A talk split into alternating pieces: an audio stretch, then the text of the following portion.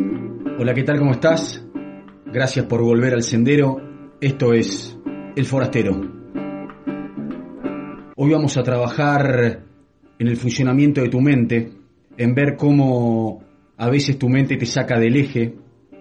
¿Qué quiere decir esto? Cuerpo y emoción en el presente y la mente en cualquier otro lugar. Clave que entendamos esto. El cuerpo siempre está en el presente, la emoción siempre está en el presente, en cambio la mente suele irse al futuro, al pasado o a divagar, o dicho en castellano, en criollo, a pelotudear. Fíjate cómo funciona tu mente cuando estás haciendo algo que te gusta, un hobby o tu trabajo. Ahí tu mente está a tu servicio. Ahí tu mente responde a lo que vos le pedís. Cuerpo, mente y emoción ahí están en el presente. Y el presente dura un instante. Parecería ser que ahí el tiempo del reloj no existe. Qué lindo, ¿no? Esto de poder traer la mente a casa y que esté a nuestro servicio. De esto hablan los budistas cuando nos dicen volver a casa, volver al sendero, volver acá, ser yo en mi integridad, estar completo, estar acá y ahora. Pero, como te contaba, la mente a veces se va, te saca de tu eje. Y hoy vamos a ver cómo ella suele usar muchas veces algunos trucos fáciles de entender. ¿Y para qué los vamos a entender? Para detectarlos, no para juzgar, no para pelearme con la mente. Acordate que acá no estamos para pelearnos con la mente, porque tal vez, o por lo menos yo, si me peleo con ella, pierdo. Acá estamos para detectar y para elegir ser de otra forma. Detecto, veo, observo y elijo ser de otra manera elijo otro camino, elijo otro patrón mental. Acordate que tu mente fue educada de determinada manera y siempre va al mismo lugar, lugar común, la mente. Es como que tu cerebro es el teléfono y fue cargado con distintas aplicaciones, entonces siempre responde de la misma manera. Hoy vamos a detectar estas aplicaciones para cambiarlas. ¿Y cómo las cambias? Detectando las viejas, viendo a dónde te llevan las viejas y eligiendo nuevos patrones mentales para pensar. Eligiendo nuevos patrones mentales para responder a la realidad. Al fin y al cabo, eligiendo nuevos patrones mentales para crearte a vos mismo. Y así, nada cambia afuera, yo soy el que cambia y mágicamente todo cambia. A la mente entonces no le gusta cambiar, es vaga, no quiere cambiar. De hecho, tu cerebro fue diseñado para gastar la menor cantidad de energía posible, por lo tanto, siempre te lleva al mismo lugar, siempre te lleva al mismo patrón mental, siempre te lleva a responder a lo que sucede afuera del mismo modo. Ese es el camino que ella elige. Por eso, generalmente, la gente cambia cuando se harta o cuando no le queda otra. Cuando dejo de fumar? Cuando el médico me dice, Señor, o larga el pucho o se muere.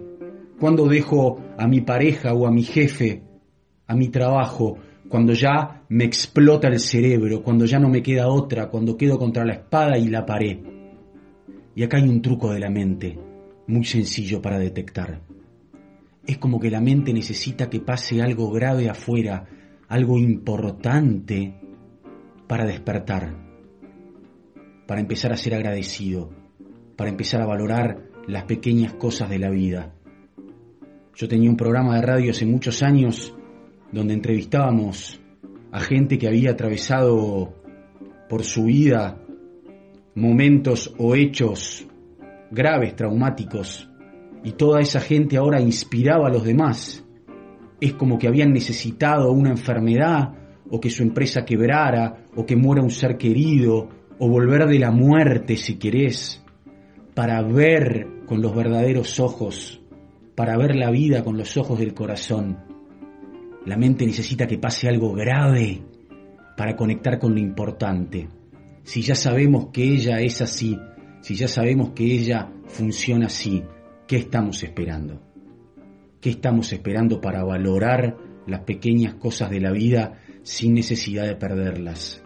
Frase hecha, valoro lo que tengo cuando lo pierdo. Valoro mis piernitas para caminar cuando me duelen. ¿Por qué necesito eso? ¿Por qué necesito llegar hasta ahí?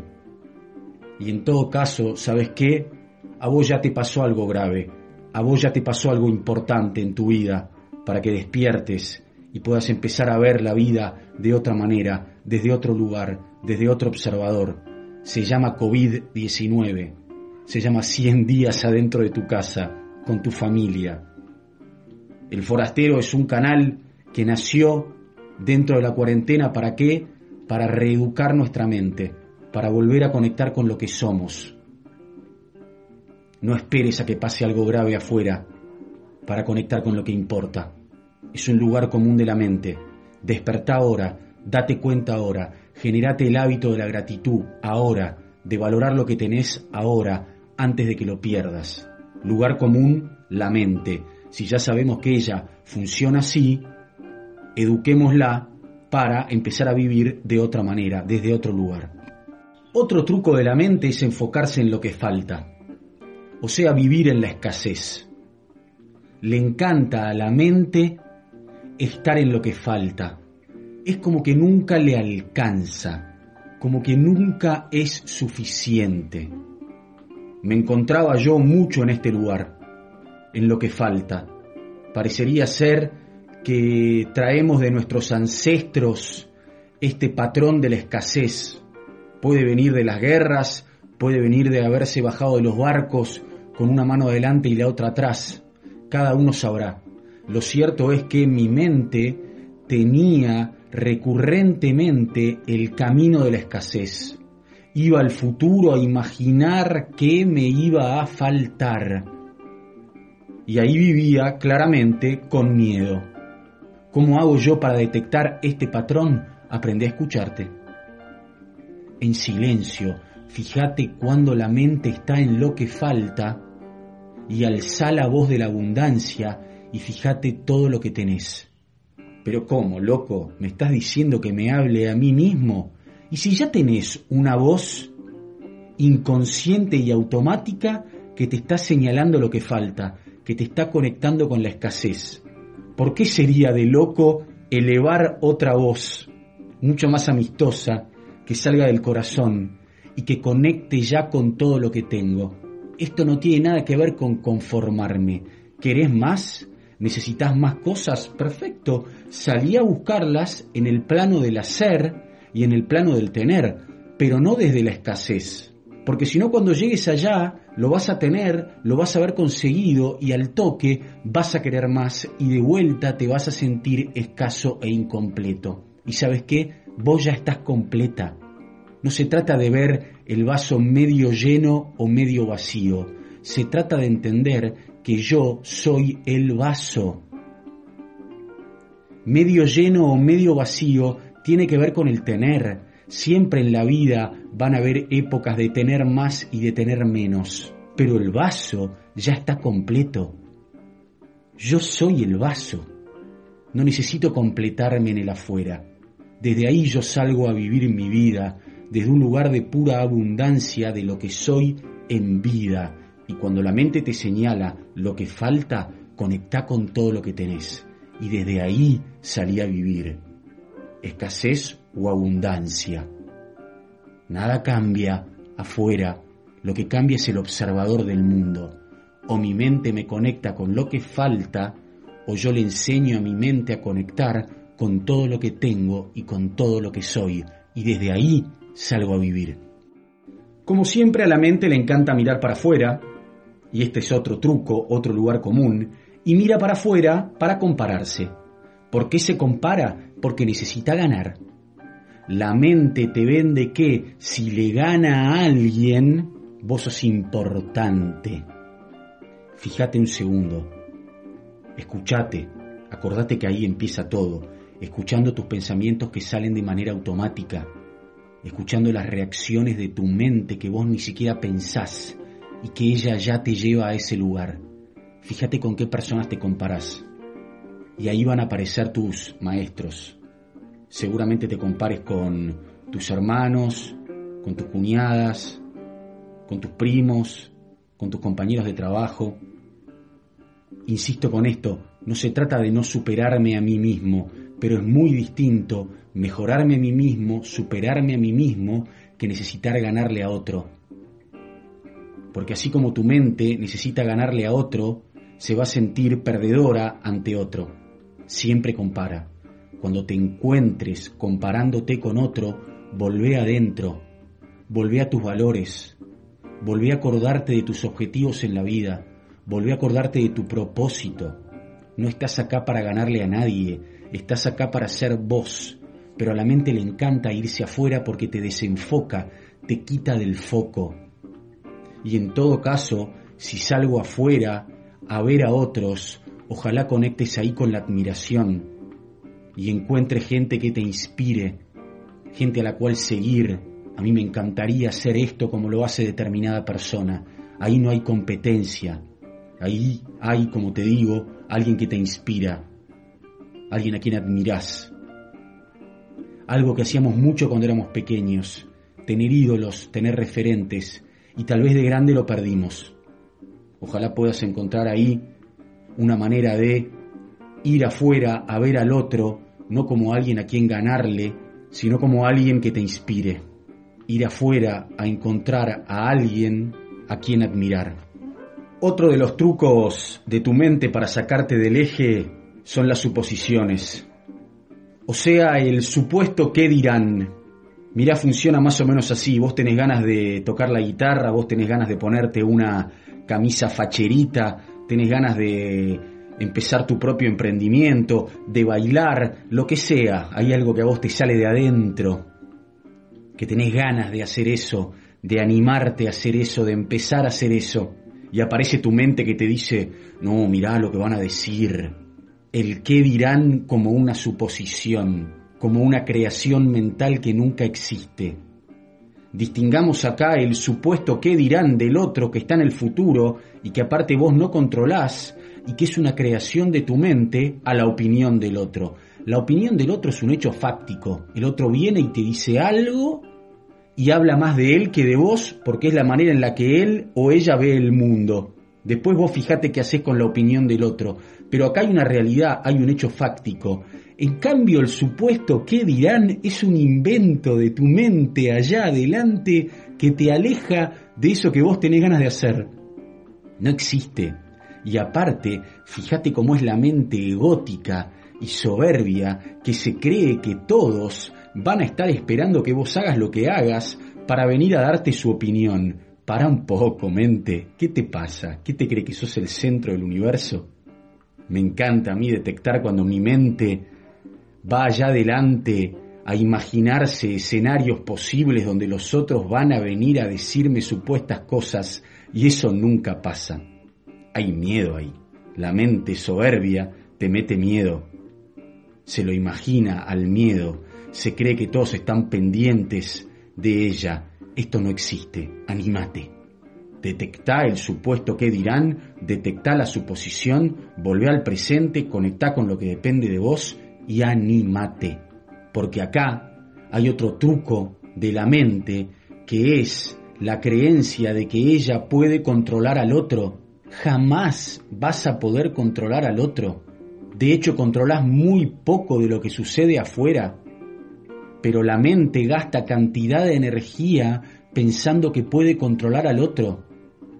Te saca del foco, te saca de lo que depende de vos y se queda allá afuera, creyendo que puede controlar lo que el otro va a opinar de vos, creyendo que puede controlar lo que el otro va a decir, creyendo que puede controlar cómo el otro se va a comportar o cómo el otro se lo va a tomar. Esto no existe. ¿Qué somos? ¿Titiriteros? ¿Que podemos digitar la vida de los demás? No hay forma. Lo único que yo puedo controlar es lo que me pasa a mí cuando el otro me diga lo que me diga. De qué manera yo quiero responder ante las actitudes del otro. A la mente le encanta hacerte creer que vos podés controlar al otro, que podés satisfacer las expectativas del otro. Le encanta estar allá afuera, porque allá afuera no gasta nada de energía, como no puede hacer nada, se queda muy pancha y en realidad tu llamado, tu trabajo está a venir adentro. Eso no le gusta a la mente. A la mente le encanta hacerte creer que vos podés controlar al otro. No hay forma, no hay manera. Soltalo al otro. Ay, dijo soltá. Sí, suena muy romántico, pero de esto se trata eso. Yo me aferro a este supuesto control, me quedo pegado ahí, mentalmente, agarrado a ese pensamiento, o me doy cuenta que estoy queriendo controlar lo incontrolable y lo dejo ir. Y por último, siempre con la intención de detectar cuando la mente me quita poder a mí cuando la mente se enfoca en lo que yo no puedo controlar, cuando la mente recorre caminos obvios que me llevan a mí a vivir la vida de una manera incómoda o perturbadora.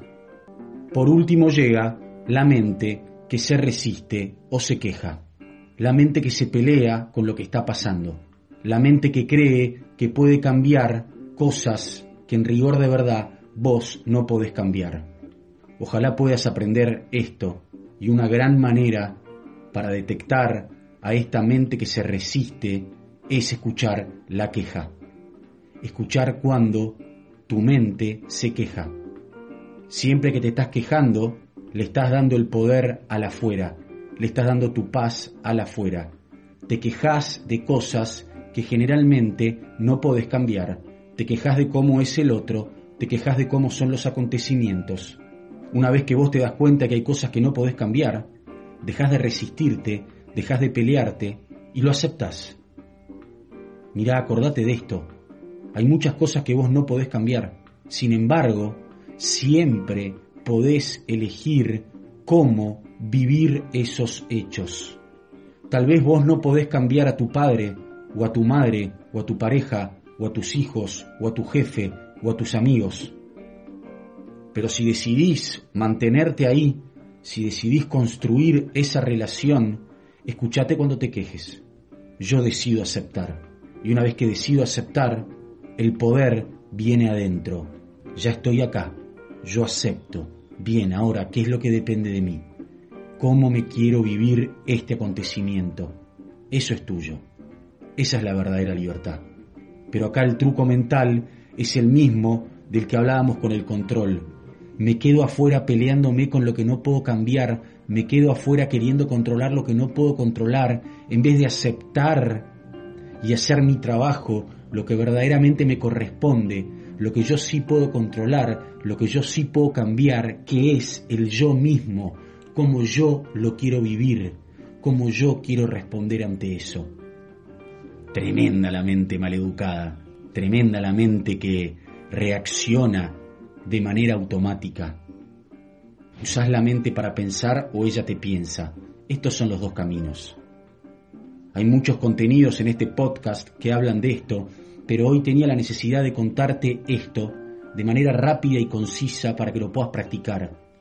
Cinco reacciones de mi mente que me alejan de mi eje, que me sacan de mi eje. Conectar con la escasez. Voy a la abundancia esperar que pase algo importante afuera para valorar la vida, compararme con el otro, la necesidad de ganar, de ser mejor, suponer, vivir en el supuesto que dirán, pretender controlar al otro y quejarme de aquellas cosas que yo no puedo cambiar. Lindo trabajo, reeducar la mente. Y sabe que cuando empieces a conectar con tus nuevos patrones mentales, la mente va a dejar de ir a ese lugar común al que suele ir ahora y va a empezar a recorrer este nuevo camino. Es un hábito, así funciona ella, por repetición. Mientras más repito ver lo que tengo, más vas a conectar con la abundancia. Mientras más repito conectar con lo que mí depende, más vas a dejar de querer controlar. Mientras más practico aceptar, menos te vas a quejar del otro. Eso es un hecho, es una realidad. Acordate que nadie aprende escuchando un podcast.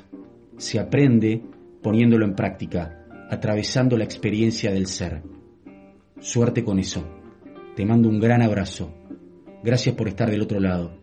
Esto es el forastero, siempre en el sendero.